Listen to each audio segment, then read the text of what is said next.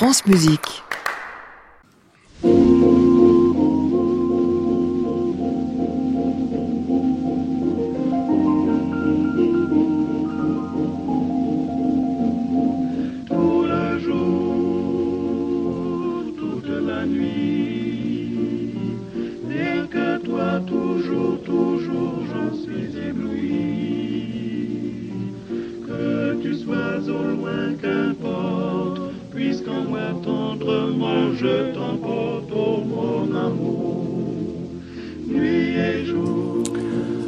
Bonsoir à tous et bienvenue dans le Classic Club sur France Musique tous les vendredis déclinaison club des critiques. Nous allons causer euh, ce soir d'une flûte enchantée qui a déçu bien du monde, j'ai l'impression. Barbara Nigan au disque, Jonas Kaufmann encore lui en disque, encore en DVD et même euh, en concert. Des maîtres chanteurs en DVD pour poser de tout cela ce soir. Euh, trois invités comme tous les vendredis. Pierre Flinois de Télé Loisirs, Christian Merlin du Berry Républicain et Richard Martet de Picsou Magazine. Nous sommes ensemble jusqu'à 23h. Bienvenue à tous dans le Classic Club.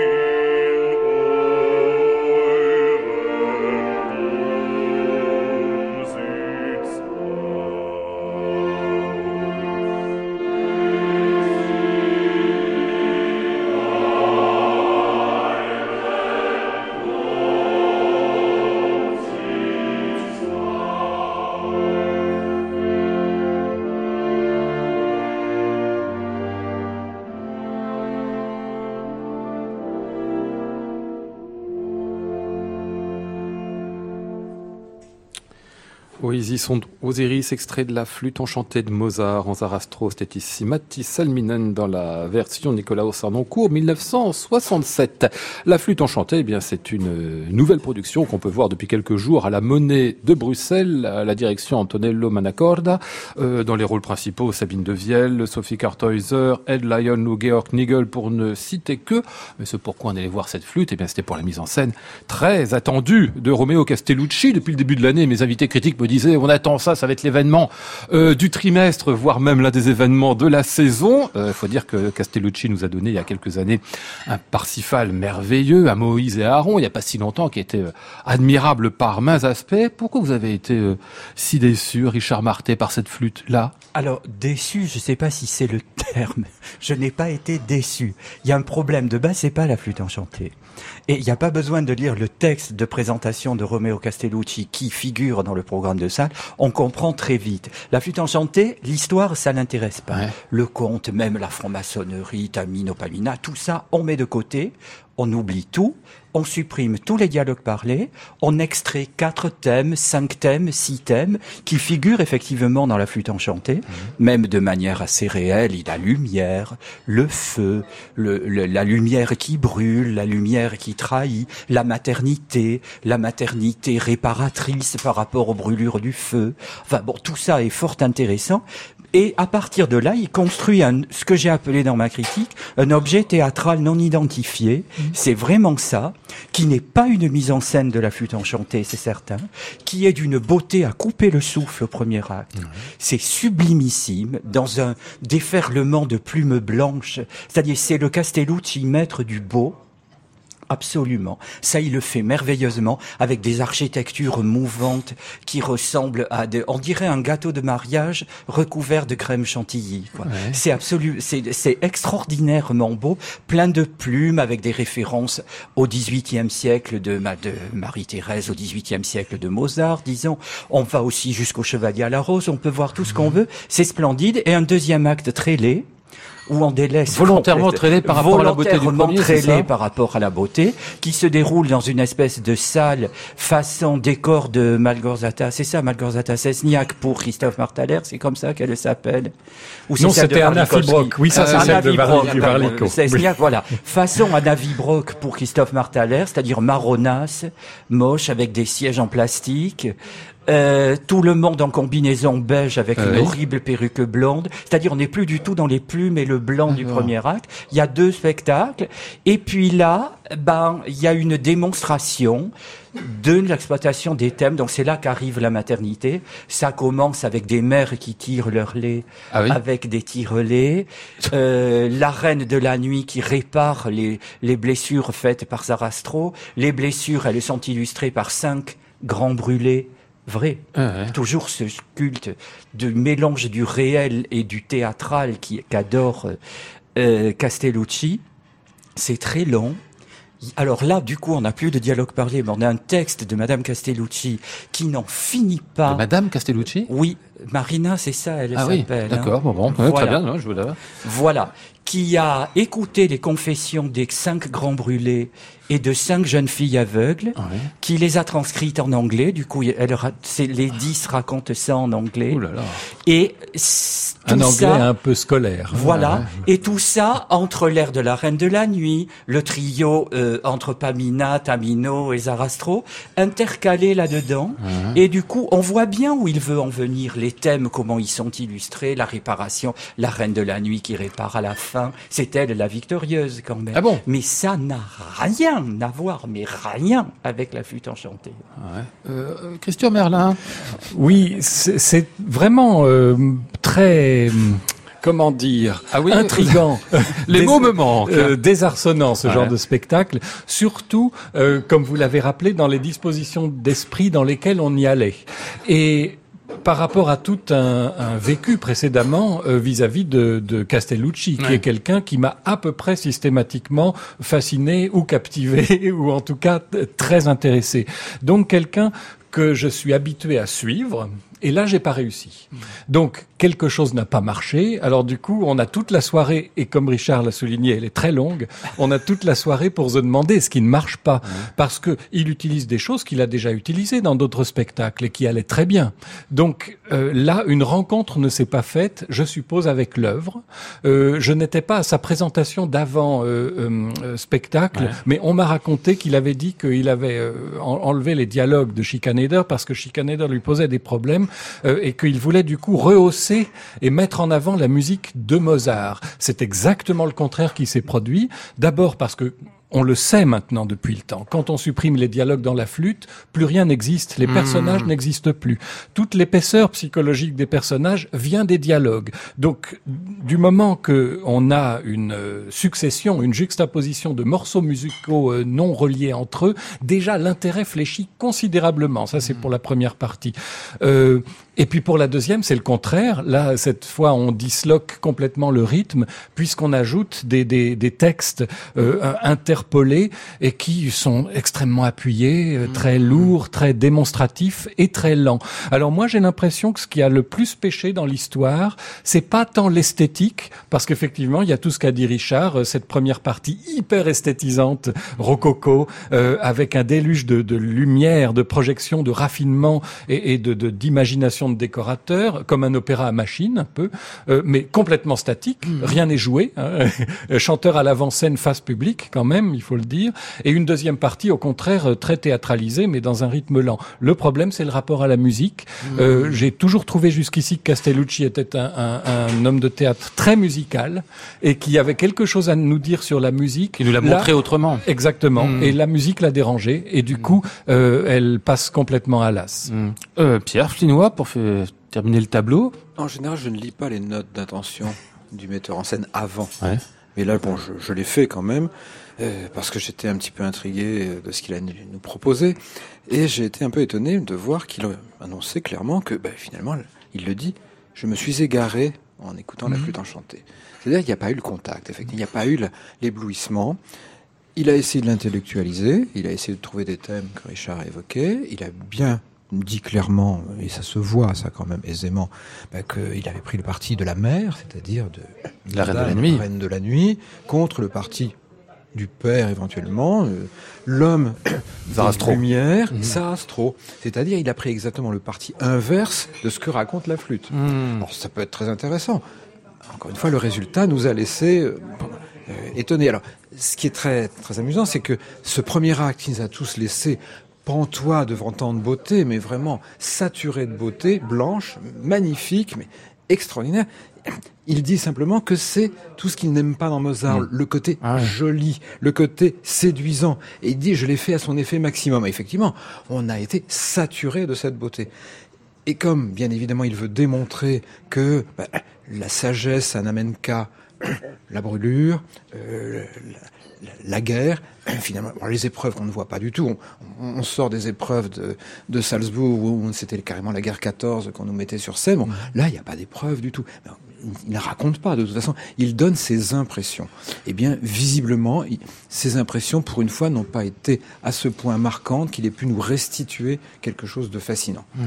On va y revenir là-dessus, si vous voulez bien. Un autre extrait euh, de la flûte ici euh, chanté par euh, Maria Stadler.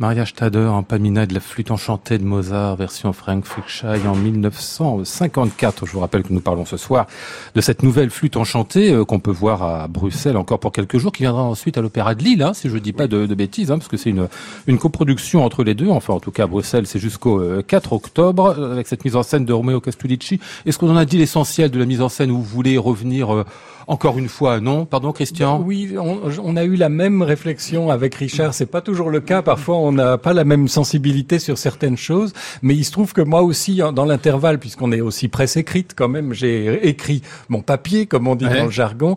Et, et j'ai dit la même chose que Richard, c'est que euh, on a plutôt l'impression d'avoir vu une pièce de Romeo Castellucci d'après la flûte enchantée. Et, et c'est là peut-être que ça coince, justement, parce que ça n'était pas vendu comme ça. si on nous l'avait présenté comme ça dès le début, peut-être aurions-nous été plus ouverts. Et l'autre toute petite chose, c'est un rapport à l'émotion. Hmm. Euh, il nous a déjà présenté, par exemple, des, des gens réellement atteints dans leur chair. Il y avait l'Orphée Eurydice à la monnaie, hmm. avec cette femme euh, paralytique que l'on voyait dans sa chambre d'hôpital. Ça n'était jamais racoleur. C'était toujours d'une euh, d'une nécessité et d'une dignité qui était absolument admirable. Alors que là, euh, l'autre soir, ça devenait lourd hmm.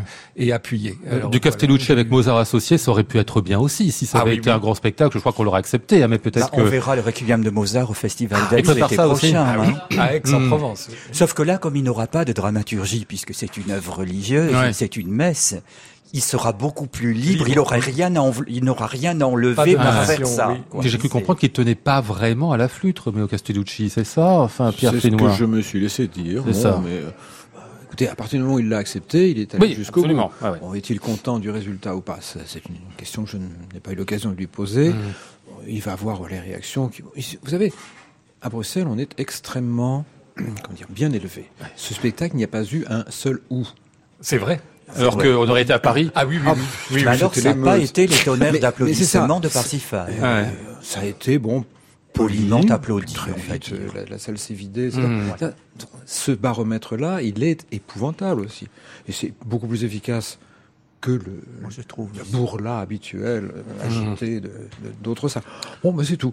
Euh, je, pour moi, c'est un raté, malgré tout. Euh, parlons de la distribution un peu, comme si vous voulez bien. C'est, c'est en général important sur les spectacles. J'ai l'impression que ça passe un peu au second plan, puisque vous aviez la parole, Pierre. Dites-moi, on va dire, en, allez, euh, en gros, quoi, une sorte de, de résumé sur la distribution vocale. Eh bien, si la distribution vocale avait été la hauteur des intentions du spectacle, on aurait peut-être quand même trouvé le temps un peu moins long. Or, quand vous avez une distribution qui est extrêmement moyenne, dont la seule véritable reine, c'est la reine de la nuit, eh bien, vous avez un, un, Papageno, euh, pardon, excusez-moi, un Tamino qui est bien sans plus, une euh, Pamina qui n'est plus de, à l'âge de sa splendeur, je dirais, donc il commence à montrer quelques difficultés. Vous avez un Sarastro qui n'a pas le grave pour, euh, pour chanter Sarastro. Vous avez un, bon, on va pas parler du Sprecher, c'est Dietrich Henschel, bon, il est à, à l'âge où on ne chante plus. pour le Sprecher, c'est pas bien gênant. Et, j'oublie quelqu'un, bah oui, donc Papageno, qui est le seul finalement à donner de la voix, mais qui mmh. du coup joue une forme de d'effet euh, pseudo-viennois, mais pas viennois du tout, qui devient d'une lourdeur et d'une inélégance totale. Bon, ben, euh, vous n'êtes pas fasciné. Mmh. Alors ajoutez à ça que l'orchestre de la monnaie a bien du mal à suivre la direction de Manacorda, ah qui lui imprime vraiment un rythme, une vérité au spectacle, mais qui n'obtient pas. Euh, Richard faisait des bons euh, en en parlant. Euh, tout ce qui est cuivre, ça a été quand même mm. un petit peu difficile. Mm. c'est donc, si j'en comprends bien, vous retenez juste la Sabine de Vielle en Reine de la Nuit, c'est ça, Richard D'accord Elle était merveilleuse. Absolument merveilleuse. Moi, je l'ai trouvée encore mieux qu'à l'Opéra de Paris, quand elle avait fait à la Bastille La Reine de la Nuit dans la mise en scène de Carsen, la première fois. Je l'ai pas revue la deuxième, je crois qu'elle l'a refait, je l'ai pas vue. Elle était extraordinaire, précise, virtuose, ébouriffante, tellement musicale. La voix est jolie et surtout avec de plus en plus de véhémence. C'est vraiment un rôle qu'elle a intérêt, à mon avis, à garder à son répertoire. Elle va y être de mieux en mieux. Hmm. Et le reste, je suis de l'avis de Pierre. Sophie Karthäuser, c'était sous courant alternatif. Il y avait des moments de panne, il y avait des moments magnifiques. Le reste, j'ai trouvé le Papageno de Nigel d'une vulgarité absolument intenable. En plus, lui aussi, il hérite d'un texte parlé, d'une espèce d'interminable monologue vers la fin. Franchement, il vaut mieux les dialogues de Chicanéder, hein, y compris intégraux, qui souvent ennuient le public, mais à côté de ce qu'on a subi, mm. là, vraiment un truc, mais d'un totalement dépourvu Puis il est tellement grasséillant, vulgaire. Enfin, ah, j'ai pas supporté bon, ça. Ok. Euh, complété, terminé. Oui, moi, ce qui m'a le plus gêné, c'est la direction musicale, quand même. Euh, alors, euh, ah bon? Oui, mais euh, je fais un tout. C'est-à-dire, vous, vous séparez l'orchestre, vous dites l'orchestre ah, jouait mal alors que le chef était bien. Je suis pas sûr qu'on puisse à ce point séparer les deux. C'est vrai que on, on, les, toutes les dernières fois, on a dit à chaque fois, euh, depuis qu'il y a Alain Altinoglou, on retrouve un orchestre de la monnaie quand même euh, que qu'on avait connu décevant. Mmh. Voilà. Euh, alors là, tout, tout est envolé. C'était vraiment un jeu qui grince, un jeu rugueux, pas très juste. Plein de décalages. mais oui, mais les décalages, pardon, mais c'est un peu la le, rôle du chef de d'unifier l'orchestre et le plateau, par exemple. J'ai trouvé sa direction intéressante. On l'avait beaucoup aimé dans Lucio Silla. Mmh. Euh, euh, il veut un Mozart nerveux, jeune, euh, qui avance. Du coup, le, le, prix à payer, c'était une certaine brutalité quand même, j'ai trouvé, et, et surtout c'était en totale contradiction avec la lenteur du spectacle sur scène. donc, je, je, ne savais plus du tout où j'étais. Il y a le problème des instruments anciens en fausse aussi. Surtout corps naturel en l'occurrence. Corps naturel, c'est, ils étaient jamais juste. L'orchestre de la monnaie, il joue pas sur instruments anciens, donc ils ont mélangé. Là, ils ont pris des instruments anciens. En tout cas, ah pour les corps et trompettes. Pour les corps et trompettes, c'était vraiment, et c'était jamais juste. Et comme il y en a pas mal quand même, c'était un peu... Euh, si je vous entends bien, c'est une quasi-cata, ce spectacle, en fait. Non, ah j'exagère. Non, avant, pardon. Ah non. C'est un pari, c'est un pari qui n'a pas abouti. Je ne regrette absolument pas de l'avoir vu. Ça, ça va s'effacer dans la mémoire, alors que effectivement, les autres spectacles de Castellucci, je suis pas prêt d'oublier le Salomé qu'on a vu il y a. Ah oui, c'était il y a pas longtemps. En plus, parce que c'était sensationnel. Bon, bah, tout le monde a le droit à l'erreur. Mozart, c'est difficile à mettre en scène. Hmm. C'est un travail professionnel. Avec toutes les réserves qu'on a dit, c'est un travail professionnel. C'est hmm. pas l'amateurisme de Yuval Sharon dans Lohengrin à Bayreuth cet été, qui, je pense, moi, va me servir des talons pour un bon moment. du spectacle d'horreur. C'est-à-dire, là, je suis désolé, les cœurs sont entre sortes, c'est géré, quoi, voilà. On sent quelqu'un qui sait ce qu'il fait. C'était la flûte enchantée de Mozart euh, au théâtre de la Monnaie de Bruxelles. Euh, j'ai bien compris, on pourra attendre que ça vienne éventuellement à Lille sans faire euh, le voyage de Bruxelles. Et c'était tout ça avec Romeo Castellucci et Antonello Manacorda pour citer les deux protagonistes principaux. Classic Club, Lionel Esparza, France Musique. Allez, on va poursuivre par une chanteuse qu'on adore, Barbara Hannigan. On avait dit beaucoup de bien de son dernier disque, on avait eu raison, mais je pense qu'on y était allé un petit peu fort quand même. Celui-ci est merveilleux. Enfin, j'ai trouvé, ce sera peut-être pas le cas de tout le monde. On va en parler tout de suite. Euh, Barbara est ici aux côtés de Ryan Berdeleau.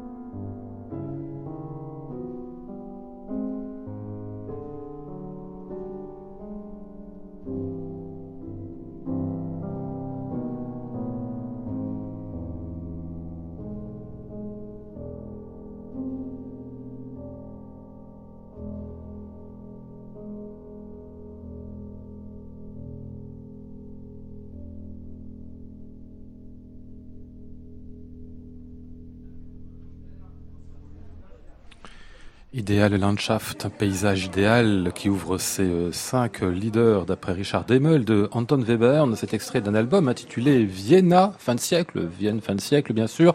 Barbara Hannigan avec à ses côtés Reinbert de Leeuw, qu'on connaît bien sûr comme chef d'orchestre, mais aussi comme pianiste. Elle a beaucoup travaillé avec lui, elle l'adore, je crois. Et d'ailleurs des photos qui sont très attachantes qui le prouvent euh, sur cet album.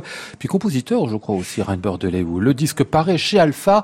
Qu'en a pensé Christian Merlin? Ah, il a adoré. Ah, bien. je fais comme Alain Delon oui, vous faites bien. Parlons de moi la troisième personne. C'est votre faute. Hein, oui, oui. Euh, c'est depuis qu'on a changé de support. exactement. Non, c'est un disque vraiment euh, absolument magnifique. Barbara Hannigan, euh, on le sait bien, c'est une artiste qui a une personnalité absolument hors du commun, euh, qui aborde les musiques qu'elle fait à la fois avec une intelligence musicale et une intelligence du texte euh, qui dépasse ce à quoi on est habitué. C'est une littéraire, euh, c'est une musicienne en même temps, et je, je trouve qu'elle a tout ce qu'il faut pour coller à l'atmosphère justement viennoise, euh, dont elle nous donne un aperçu euh, assez vaste mmh. parce qu'on est vraiment au tournant euh, entre la fin 19e, le, le, disons chronologiquement, c'est Hugo Wolf le plus le plus ancien de ceux qu'elle nous propose et ces atmosphères à la fois un peu vénéneuses, si, si mélancoliques, parfois proche de la folie, mais jamais expressionniste. Euh, et puis Zemlinski, Alma Mahler, et évidemment les, les trois Viennois. Euh, et avec piano, les sept leaders de jeunesse de Berg, par exemple, qu'on connaît aussi dans leur version pour orchestre. Et le fait qu'il y ait cette euh, communion, là, pour le coup, avec le piano et le pianiste, fait mmh. qu'on a une atmosphère tout à fait particulière, très intimiste, euh, tout en nuances, avec euh, un côté euh, euh, juste ce qu'il faut d'un peu vénéneux. Un sens du parler aussi. Ah mais complètement. Du parler chanté. Et, et c'est, on n'est pas loin. Moi, j'aimerais bien qu'elle fasse un jour le Pierrot lunaire, par exemple. Mm. et alors, j'avoue que j'ai été captivé. Ça n'est pas du bel canto. elle ne les aborde pas sous cette forme-là, mais en même temps, elle est tellement musicienne que justement, elle trouve exactement le juste équilibre entre le parler et le et le chanter. Donc euh, moi qui aime bien la langue allemande, ça vous aura mmh. pas échappé. Je me suis régalé de ce point de vue-là et avec une atmosphère qui est captivante euh, du début à la fin, mais d'autant plus captivante que rien n'est outré, rien n'est euh, n'est appuyé. On est dans la suggestion, on est dans la dans la confidence et j'adore ça. Pierre Finois. Moi, je vois Richard. Oui, non, moi je le regarde des pas. mines. Moi je le regarde pas. Qui veulent dire mais qu'est-ce qu'il raconte Je le devine. Bah, ma vue ma, vue latérale me permet de deviner, c'est Mimi. Bon, moi, je suis en phase avec Richard en la matière, sans problème. J'ai été tout aussi fasciné. J'ai adoré cette atmosphère qui est à la fois euh, très fin de siècle, mais jamais appuyée, très évanescente, très euh, très nocturne finalement. Et euh, euh, Reinbert de, de Léou explique bien dans le texte, c'est un moment de bascule. C'est-à-dire, quand on a du, du Berg, du Schoenberg, du Webern, ce sont les opus 3, les opus 5, etc. C'est-à-dire, c'est le tout début avant de la recherche, vraiment. La grande, mm. le grand retournement, si je puis dire. Et donc, tout ça est absolument unifié. Alors on pourrait trouver des disques récitals un peu plus variés. L'ambiance générale est très très unitaire. Euh, le thème fondamental quelque part, c'est la Zenzurt, ce mot impossible à traduire en, en hmm. français. On va demander à notre. Non, il n'y a pas. bah oui, justement. C'est la mélancolie, c'est entre désir et nostalgie. C'est ça, ouais. C'est ce désir de ce que on n'aura jamais. Pour moi, l'exemple le plus parfait de la Zenzurt, l'invention de la Zenzurt, à, à part euh, bon, un petit peu Schubert, etc. Bah, c'est le prélude de Tristan, avec son inaboutissement. C'est une histoire qui ne peut jamais arriver à, se conclure. D'ailleurs, euh, de Léo en parle incidemment, parce qu'il parle surtout de, de leaders. Et donc, tous ces leaders-là euh, sont dans ce, cette ambiance euh, un peu méliflou, euh, méliflu, pardon. c'est l'allemand. C'est joli. J'adore méliflou. c'est le Wood en fait, qui a contaminé. Et bon, euh, alors, bien sûr, on a entendu des chanteuses beaucoup plus performantes, si j'ose dire, dans, ouais. dans, ce, dans ce répertoire. Ça n'est pas le sujet, ça c'est évident. C'est le, le pianiste parce que on va en parler tout à l'heure, mais il y a des pianistes accompagnateurs qui sont quand même un peu pesants ou un peu, euh, comment dire, qui Plan, font plan. plic-ploc. hein. Ouais, Là, ça n'est vraiment pas le cas. Alors si c'est plic-ploc, c'est une pluie d'un raffinement extraordinaire. Et ce monsieur qui a eu 80 ans la semaine dernière, il faut Ah le oui. dire aussi, Ah ouais. vous jouez ça avec une jeunesse absolument merveilleuse. Bon, moi, moi j'ai marché. Il faut On va- écouter vraiment attentivement, hein, parce que Oui, pour- oui, oui, pour c'est très subtil dire, en plus, euh, oui. Vous avez euh, évoqué notre barbecue commun. euh, il Oui, y a 15 absolument, jours, oui, oui. Grand j'ai- moment de vu bonheur. le moment où vous alliez carrément donner l'adresse. Mais euh, il se trouve que pour, pour tout dire, euh, parfois j'écoute la musique depuis mon jardin. Oui. Euh, mais là, c'est impossible. Aussitôt, je suis rentré Oui, euh, bien de- sûr, dans oui. la pièce. J'ai dit non, non, non. Il faut être dans la pièce et mettre le son un peu fort et euh, se, se préserver de tous les bruits parce Ah qu'on oui. est vraiment dans l'en- dans l'entre-soi et dans l'intimiste. Euh, la Zenzourte, j'ai l'impression, Richard, sur ce coup-là, ça n'a pas bien marché. Hein. Ah, détesté ce point-là disque, Ah bah voilà. absolument Ah, alors ça. détesté.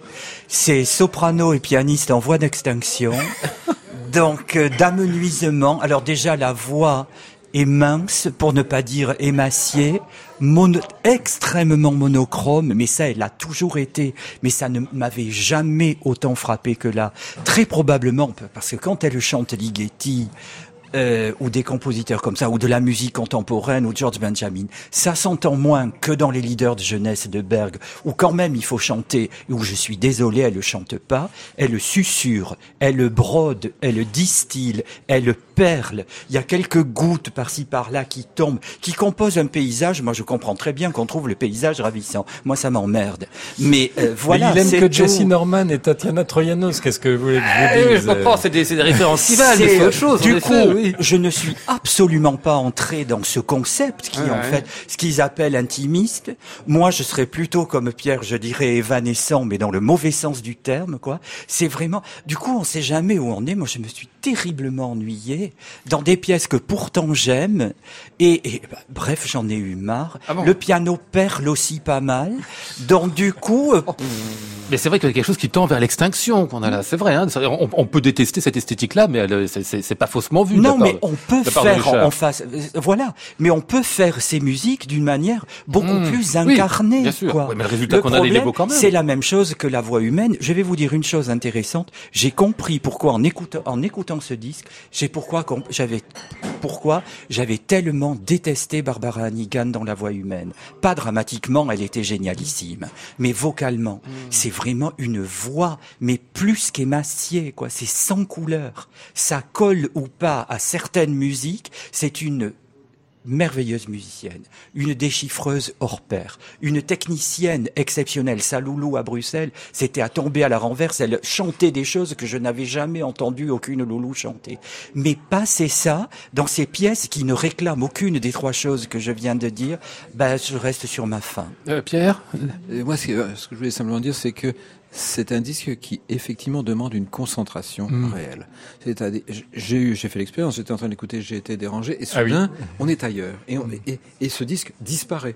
Dans le côté évanescent que tu viens d'évoquer, c'est- pourquoi pas? Il y a une sorte de fragilité, en fait, de l'objet. Complètement. Mais c'est ça qui est Mmh. magique. Bah oui, oui, oui, Mais parce que ça correspond aussi à une époque, c'est le changement d'époque, cette fin de siècle, encore une fois, la concentration dans le temps des, des créateurs autour de, de 1900, et, et c'est très bien. Et saisi. souvent, ces musiques étaient quand même données dans des dans des salons, dans Ouais, des dans des petites salles. Euh, Donc, je trouve que ça ça rétablit bien cela. Euh, en même temps, ça veut pas dire que je n'adore pas euh, Jesse Norman avec Abado, par exemple, dans des enregistrements Mmh. orchestraux. Mais c'est tout autre chose. Même Là, avec il y a une elle opulence. faisait.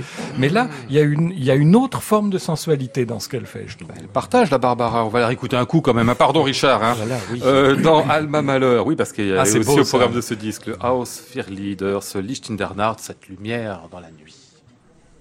Bye.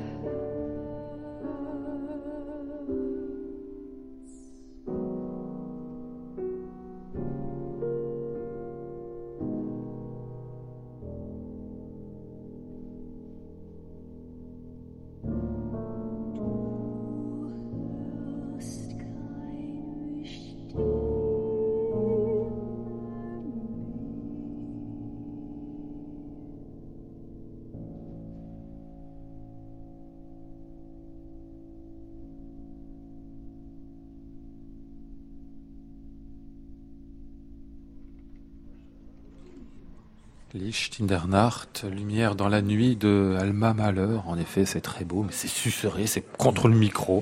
C'est beau cet album. Enfin, on pourra ne pas aimer, bien évidemment. Hein. C'est le droit de ne pas aimer ce genre de choses. Vienna, fin de siècle, c'est le titre de ce disque paru chez Alpha.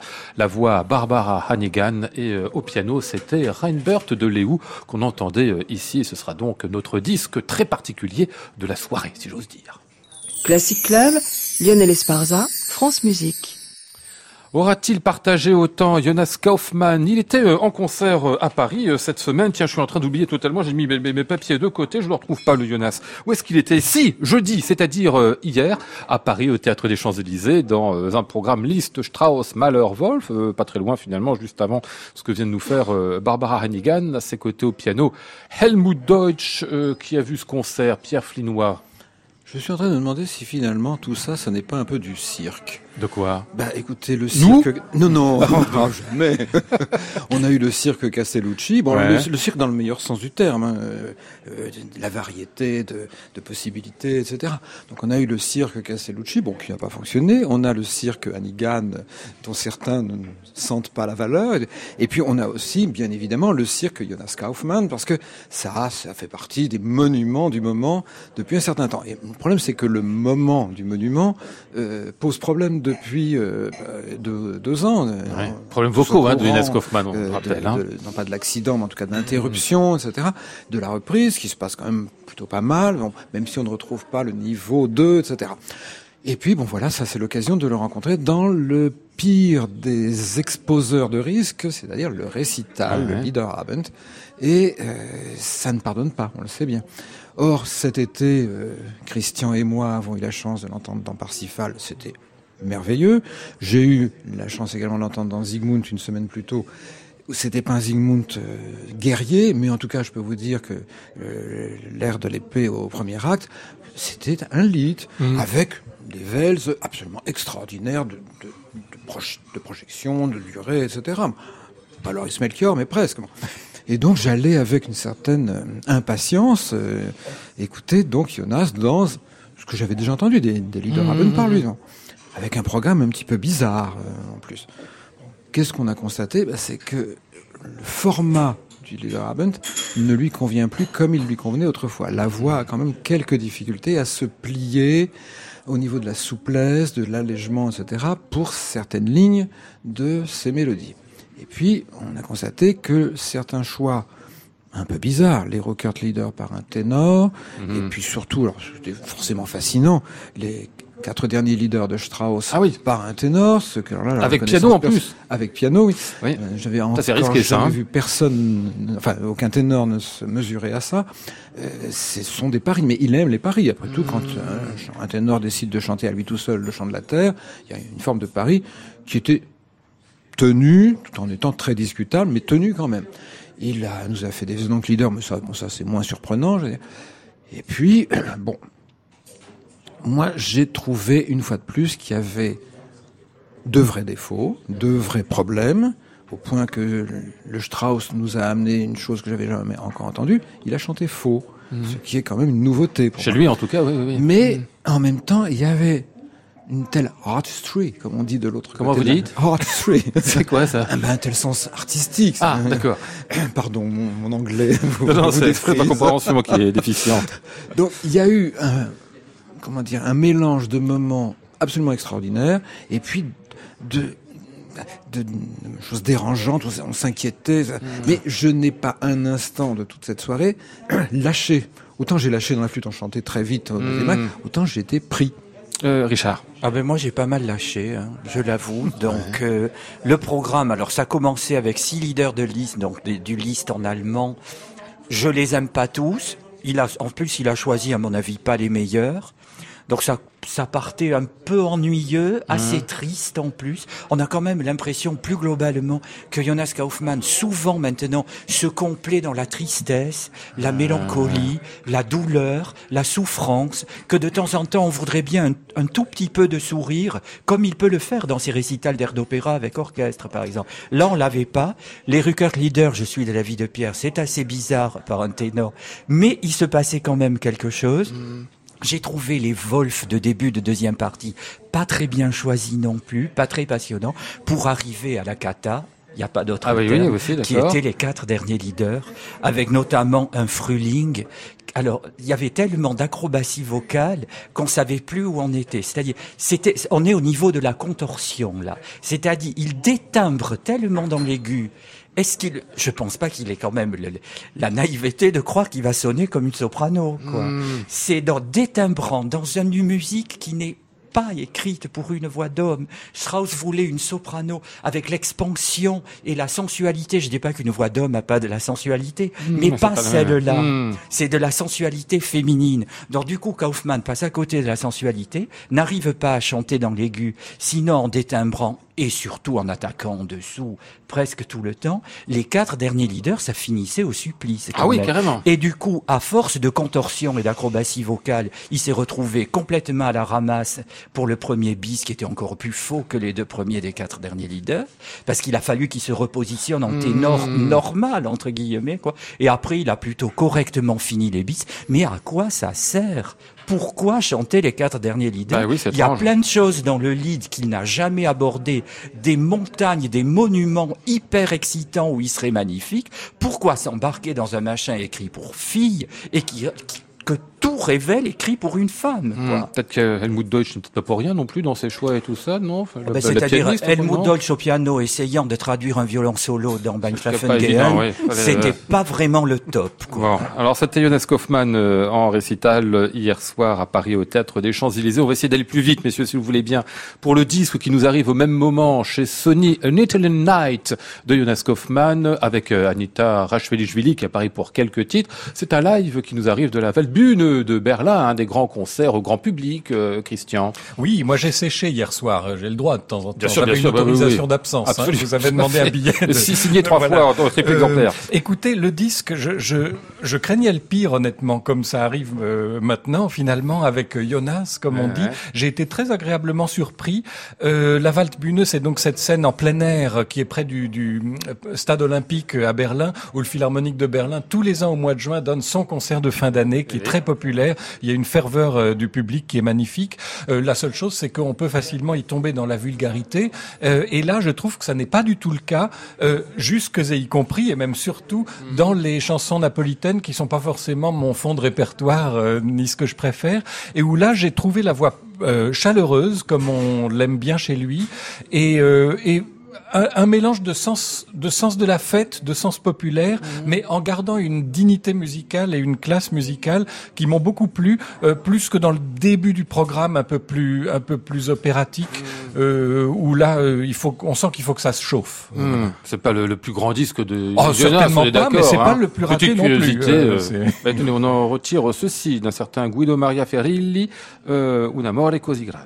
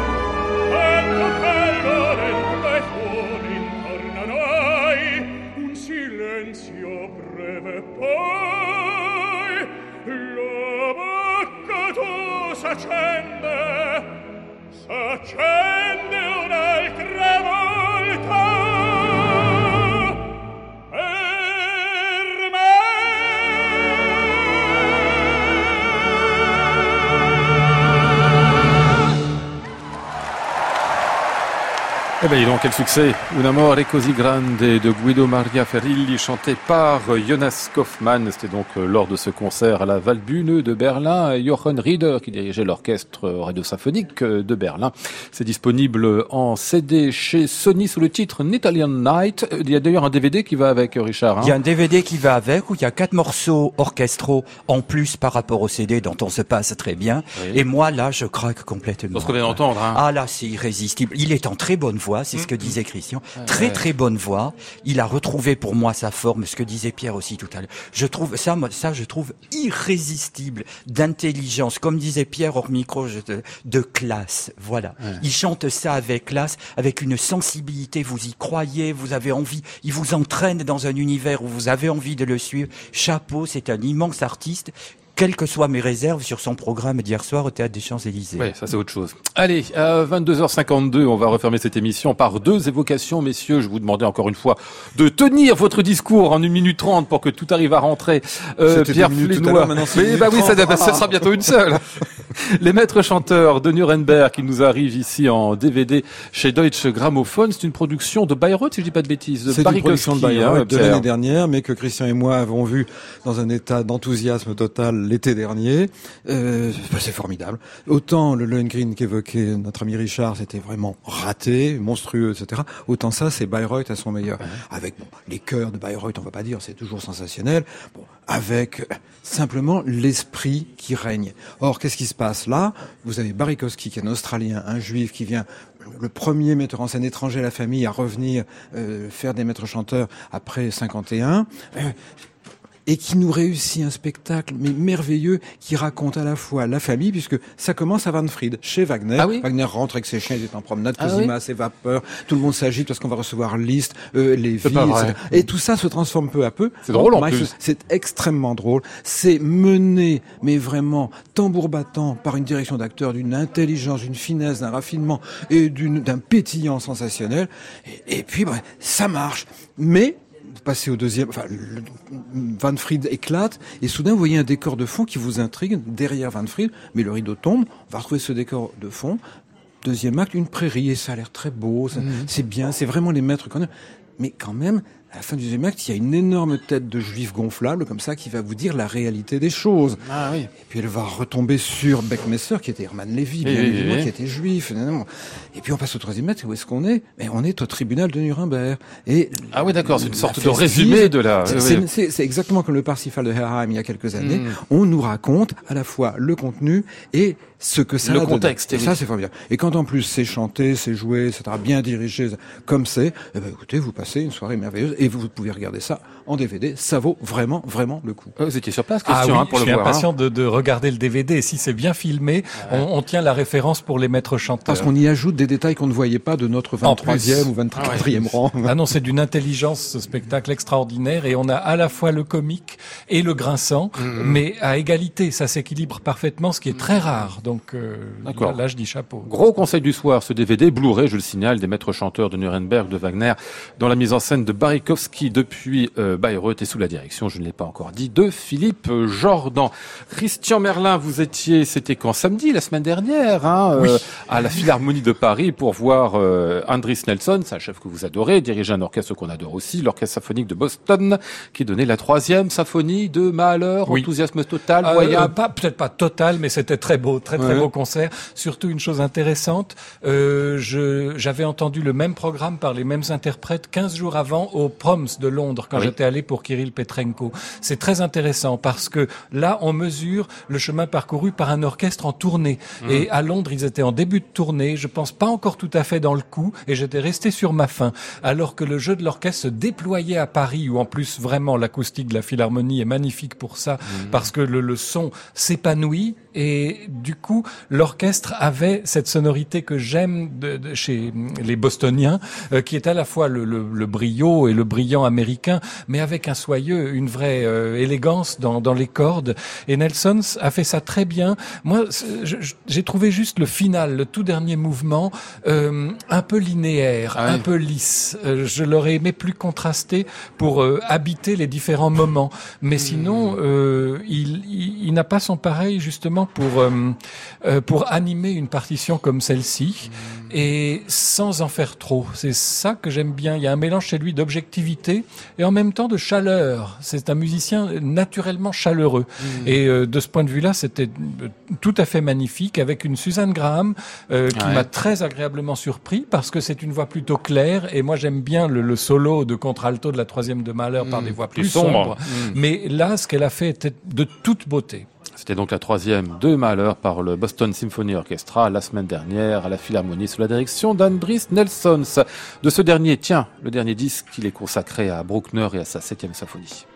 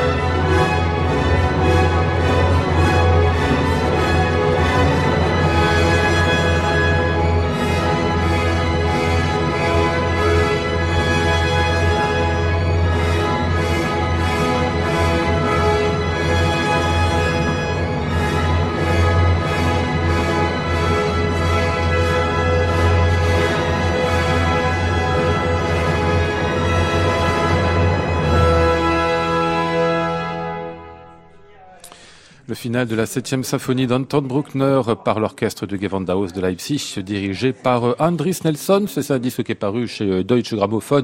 Il y a peu, il l'a pas eu, Christian. Je vous le, je vous le donner, ce disque-là, ah, parce que vous êtes un fanatique de Nelson, vous, hein. oui, c'est vrai. Non, mais grand chef, hein, bien sûr. Hein, très bien. Nous étions ce soir avec euh, Pierre Flinois, Christian Merlin et Richard Martet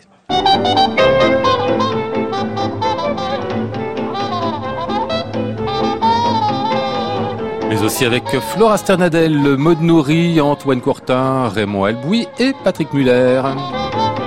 Voici le ciel peuplé de ces moutons blancs, voici la mer troublée, spectacle troublant. Je vous retrouve lundi pour un nouveau numéro du Classic Club. Nous serons avec Joséphine Markovitz, Antoine Gerber et quelques autres encore.